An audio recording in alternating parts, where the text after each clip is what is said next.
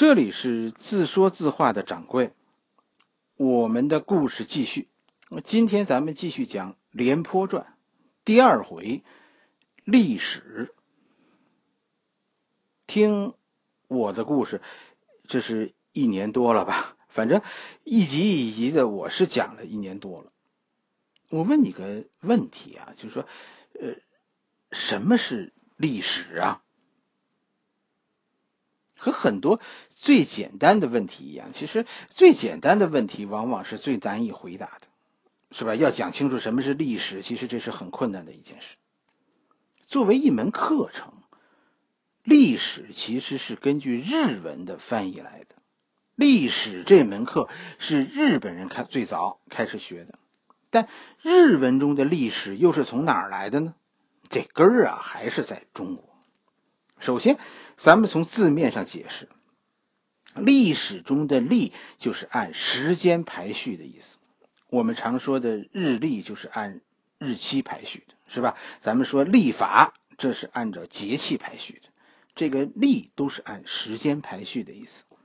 还有很多这种历组的词，是吧？多数都是按时间排序的意思。这个其实就是“历”字的本意，按时间排序。历史中的史呢，是一个呃中国古代的一个官职，史官是专门记录历史的人。在甲骨文中，这个史字呢是上边一个中，是吧？呃，下边呢一个又，又一村又一店的那个又，这就说明史官其实至少在甲骨文那个时代就有了。而中和右的这个组合又说明什么呢？中，咱们怎么理解史字中的这个中呢？中在汉语中是现在进行时的标志，对吧？进行中，什么什么事情正在进行当中，这个中就是表示现在正在进行的，正在如何如何的意思。所以，史字中的中。所代表的就是亲身经历的意思，史官记录的历史应该是亲身经历的，是准确的，而不是道听途说的。另一个就是忠者正也，史家必须公正的记录历史，不带有任何的立场记录历史。史字中的这个又呢，就是又一村又一店的那个又呢。在古代啊，这个“右”和左右的“右”是同一个字，表示用右手做事。右手在咱们中国认为，右手是直通灵魂的，是受到灵魂支配的手。右手最能表达善意，而且右手表达出来的善意都是本意的，都是真的，对吧？我们扪心自问，你看看，我们扪心自问的时候，我们用的是右手。中和右结合起来，史这个字就有了。它就是指用右手记录真实历史的人。历史中文的本意其实就是史官们按时间记录的亲身经历。简单的说，什么是历史？历史就是史官的日记。问题其实就是。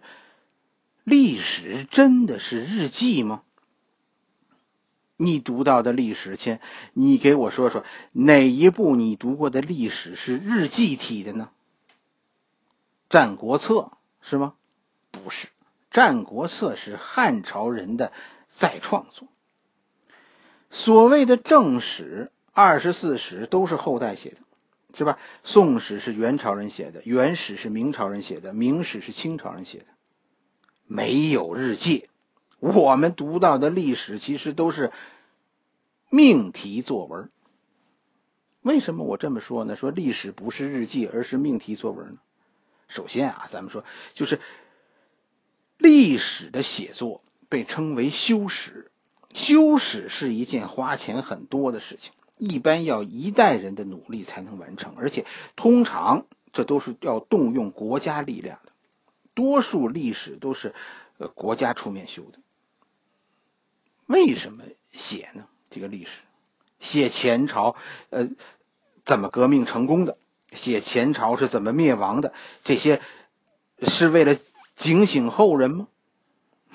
不是，其实一个朝代修史，他修前朝的历史，目的只有一个，就是证明本朝是所谓天命所归。我们说的这些史书都是命题作文，都是为了证明本朝是天命所归而创作。天命，这是我们对我们中国人影响很大的一个词。我们全部的历史其实都是为了记录天命，通过讲述前朝的正故事，证明本朝的合法性。什么是天命？我们的史官是怎么记录天命的呢？最早啊，我们的世界是由神来统治的，对吧？神是权力。或者叫特权的源头，人是生而比神低贱的，这你不服不成，对吧？所以人类的故事在最开始，人与人是平等的，只是说神比人高贵。第一个，咱们中国历史上第一个不是神的领袖是皇帝，就黄色的那个黄。帝呢，表示呃他是地上的领袖。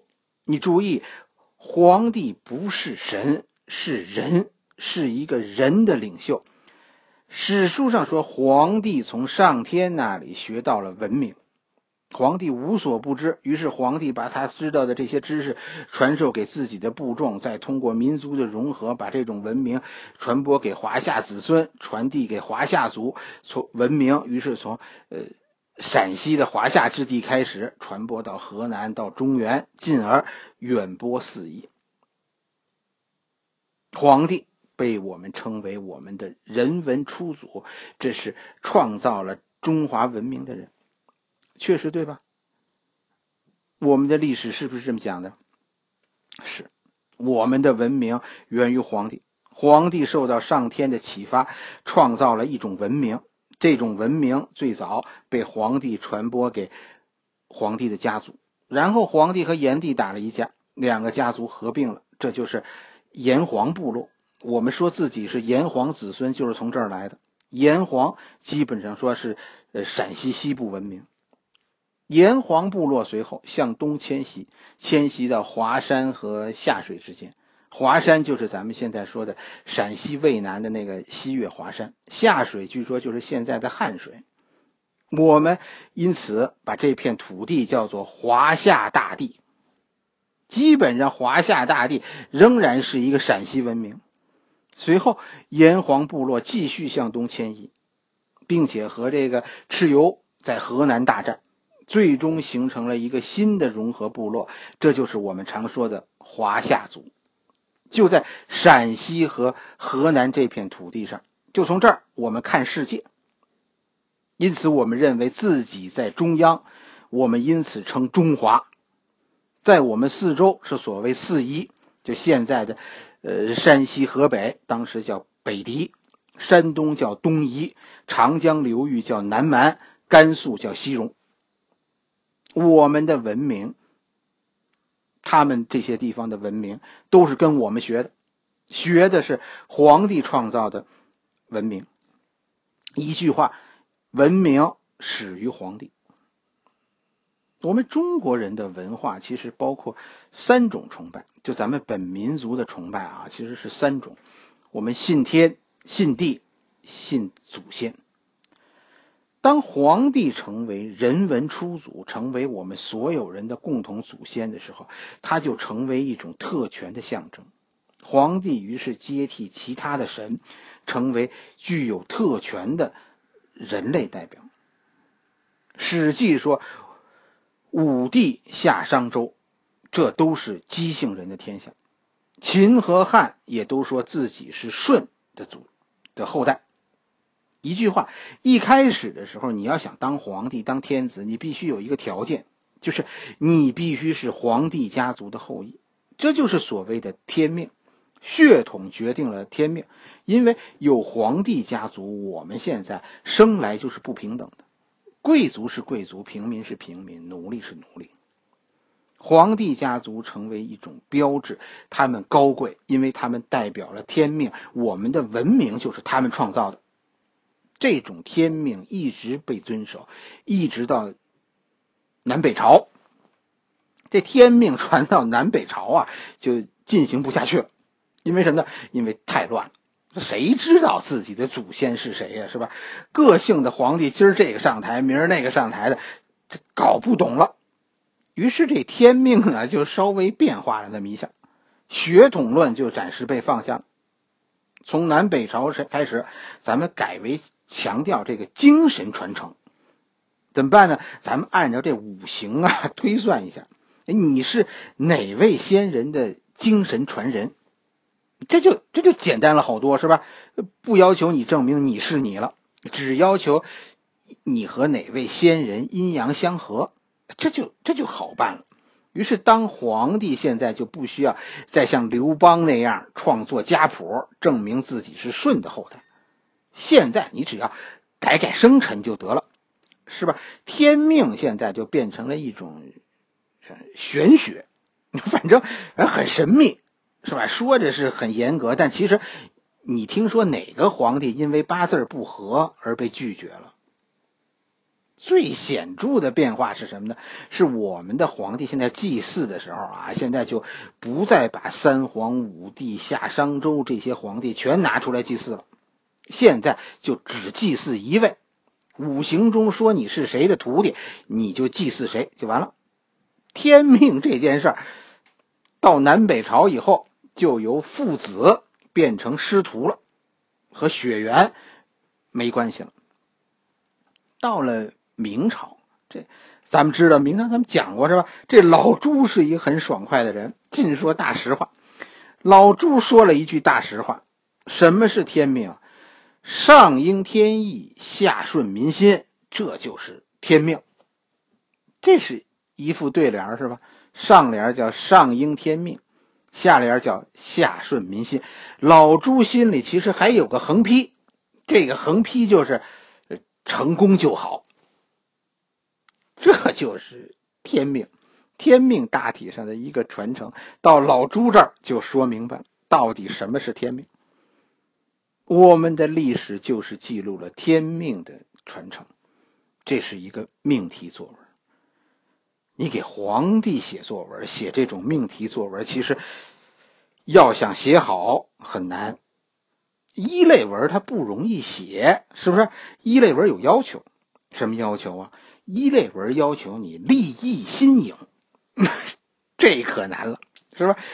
你写天命，你写一个立意新颖，写不好你要掉脑袋的。于是史官们就开始追求，写个二类文就好，是吧？及格这事儿及格就成。二类文是有具体要求的，对吧？怎么写一个二类文？二类文的要求是什么？中心明确，首尾呼应，这就是二类文。于是我们看到各朝各代的历史书上就都开始前后呼应。历史都是从写前朝皇帝的上台开始，这是开头，是吧？以写本朝皇帝的上台结束，嗯，这是结尾，要求首尾呼应。怎么首尾呼应的？我给你讲一个最最具体的首尾呼应吧。咱们讲讲这商朝的故事，咱们看看历史上是怎么写商朝的，商朝的在历史中是怎么首尾呼应的。商朝的开国皇帝商汤，对吧？咱们这故事开始了啊！你注意好，商朝的开国皇帝商汤遇到夏朝的末代皇帝夏桀，于是史书记载发生了四件事儿。第一。夏桀的朝廷出现了天灾，老天爷示意，呃，天意要改变，这是第一条。第二条，夏桀开始迷恋美色，受到美女的迷惑，开始不理朝政，百姓是苦不堪言，人心思变。第三，夏桀开始信任一个人见人恨、人见人恨的这么一个奸臣。并且把国家交给这个人。第四就是正义的大臣啊，因为规劝夏桀，所以被杀死。最终，与之完全相反的商汤战胜了夏桀，历史称之为商汤革命，这是商朝的开始。一句话，商汤代替夏桀，是上应天意，下顺民心，革命有理。商代替夏，这是天命。咱们再看商朝的结尾是怎么扣题的。周朝的开国皇帝周武王遇到了商朝的末代皇帝商纣，于是发生了四件事。第一，商纣的朝廷出现天灾，老天爷示意，这天意要改变。第二，商纣开始迷恋美女，受到美女的迷惑，开始不理朝政。百姓苦不堪言，人心思变。第三，商纣开始信任一个人见人恨的奸臣，并且把国家交给这个人。第四，就是正义的大臣因为规劝这个商纣，所以被杀死。最终的结果就是与之完全相反的周武王战胜了商汤，历史上称之为周武革命。这是。周朝的开始，一句话，周武王代替商汤，这叫上应天意，下顺人心，革命有理。周代替商，这叫天命。这就是历史上记载的商汤革命和周武革命，一模一样，对吗？没错，甚至到最后这两个事儿啊被合起来，叫汤武革命。在史书中，前朝的皇帝一定是最棒的，是吧？因为他们必须革命有理，他们的政权要是不合天命，那你说我继承的是不是不地道啊？只有他那个是天命，我继承的这个才是正宗。司马迁是有点犯懒，居然把这两个事儿写的雷同了，结果有点穿帮。但你以为以后的作家就会写的比这高明很多吗？你往后听，围绕着证明天命，我们的史家们的想象力真的不多，大体上都是这几条：坏皇帝是一二三四，好皇帝是四三二一。不过，你也要这个事儿啊，你也要会看才成。是吧？凡是给你历史书中，凡是给你按照这个顺序写了一二三四的时候，你一定要明白，那不是说某个人的罪恶，呃，那是在说天命。你千万别去翻书较真儿。其实我们的古人这么写真的是没有办法，因为他们陷入了一个矛盾之中。这个矛盾就是天命和革命的矛盾。一方面，我们要稳定。这就要说天命，可同时我们又要说革命有理，因为我就是革命上台的。除了一二三四，你说我能怎么给你解释王朝的变更呢？什么叫革命？你现在清楚了吧？革就是改变，而且这个革呀，它的改变是带有一点暴力倾向的，就是说用暴力改变的意思。命就是指天命。就是一种秩序，革命就是要用暴力改变现有的秩序、现有的政权。暴力，对吧？我们的毛主席就曾经说过，革命不是请客吃饭，不是做文章，不是绘图绣花，不是那样的雅致、那样从容不迫、文质彬彬彬彬那样的温良恭俭让。革命是暴动，是一个阶级推翻另一个阶级的暴力行为。我讲了这么一大堆，你你是不是听懂了？不知道，反正我为什么说说这些？其实这和《廉颇传》有很大的关系。战国是一个动荡的时代，它的动荡源于革命，不是人性的丑陋最终导致的烽烟四起，不是贪婪让国家之间陷入战争。